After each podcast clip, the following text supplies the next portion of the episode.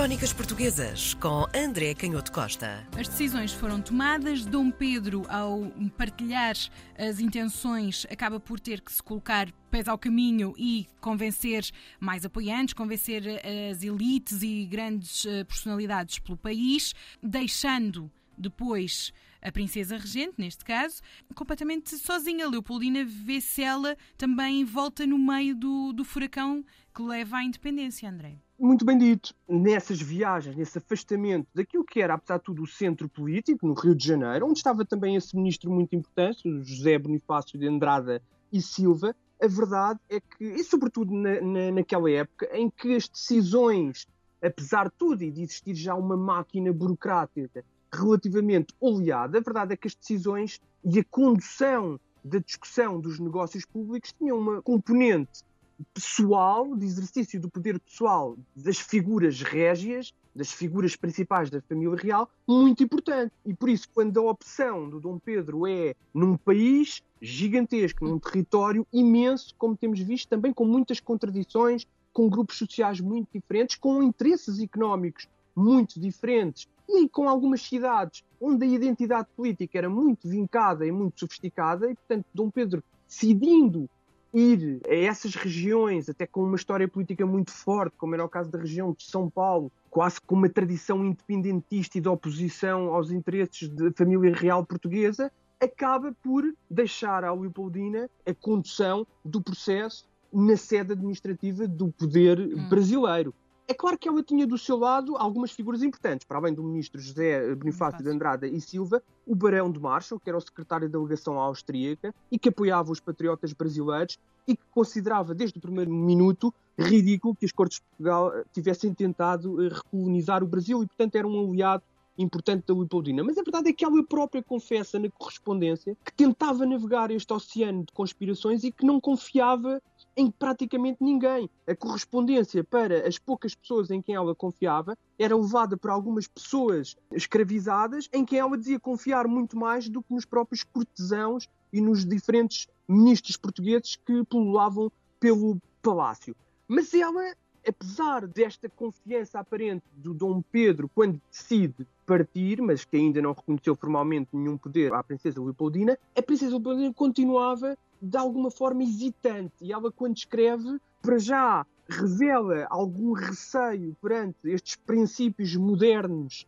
populares e de tão exaltada liberdade e independência, no fundo, na tradição do país livre, a América do Norte, que era a grande referência naquele momento de uma Constituição de cidadãos livres, e temia que o esposo, como ela dizia nas cartas, o esposo que lamentavelmente amava todas as novidades, estava deslumbrado e pudesse vir a pagar por toda a gente, por todas aquelas veleidades e sonhos de independência. Mas depois, quando escreve ao pai, já em agosto, 9 de agosto de 1822, por um lado, revela sagacidade política e diz que, no fundo, o que está a acontecer em Lisboa é que o rei Dom João VI está preso de forma elegantemente disfarçada pelas cortes, e por isso, no fundo, já não existe propriamente rei de Portugal, são as cortes em Lisboa que decidem. Mas, por outro lado, ela não podia deixar de fomentar a liberdade de consciência, de força e grandeza. É muito interessante, para a Princesa Leopoldina, a liberdade de consciência era, sobretudo, a possibilidade de se tornar independente, do Brasil se tornar independente.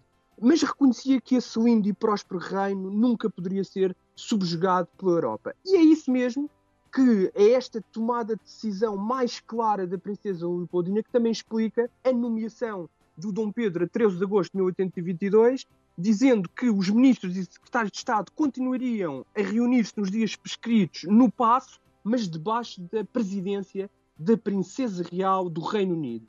no despacho do expediente ordinário e das diversas secretarias de Estado e repartições públicas. E até o Conselho de Estado devia continuar as diferentes sessões debaixo da presidência da Real Princesa, que ficava autorizada para, com os ministros e os secretários de Estado, tomar todas as medidas necessárias e urgentes ao bem e salvação do Estado. Hum. Este documento era assinado pelo Príncipe Regente e pelo José Bonifácio de Andrada e Silva. E apesar uhum. de formalmente depois as decisões terem que ser confirmadas pelo rei, a verdade é que isto reconhecia um grande poder da princesa Leopoldina conduzir todo o processo político e até produzir decisões que depois teriam que ser confirmadas. Mas nós conseguimos imaginar que decisões produzidas pela princesa seria um pouco humilhante para o próprio decoro régio, como se dizia na época, se o Dom Pedro eventualmente contradissesse aquilo que foi dito e portanto ou o que era dito. Portanto, nós estamos a falar de um grau muito apreciável de poder que é aqui transferido para